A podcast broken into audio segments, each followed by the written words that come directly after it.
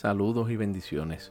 Espero que estés muy bien y en este día quiero darte una palabra de aliento, de estímulo, para que puedas empezar este día y la semana eh, motivado y estimulado por el Señor quien vive dentro de ti. En Isaías capítulo 40, verso 28 dice lo siguiente, ¿acaso no lo sabes? ¿Es que no lo has oído? El Dios eterno, el Señor, el creador de los confines de la tierra, no se fatiga ni se cansa el verso 29 dice, Él da fuerzas al fatigado y al que no tiene fuerzas aumenta el vigor. Aleluya. Interesante porque entonces Dios es el que te va a dar la fuerza en el día de hoy. ¿Por qué te va a dar esa fuerza? No por lo que tú hagas o dejes de hacer. Hay una razón por la cual Dios va a ser tu fuerza en este día.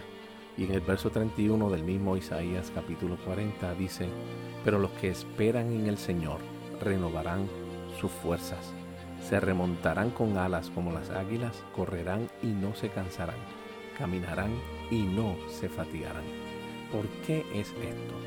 Porque dice al principio del verso 31, pero los, los que esperan en el Señor.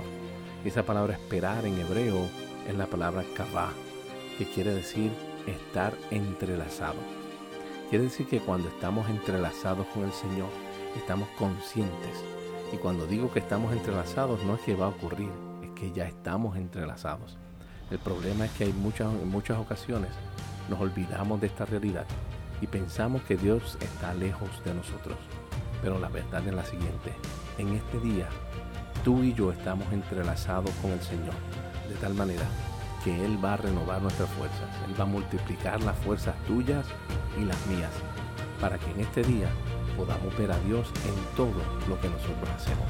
Así que anímate, porque tú y Dios son uno y Él te da la fuerza hoy.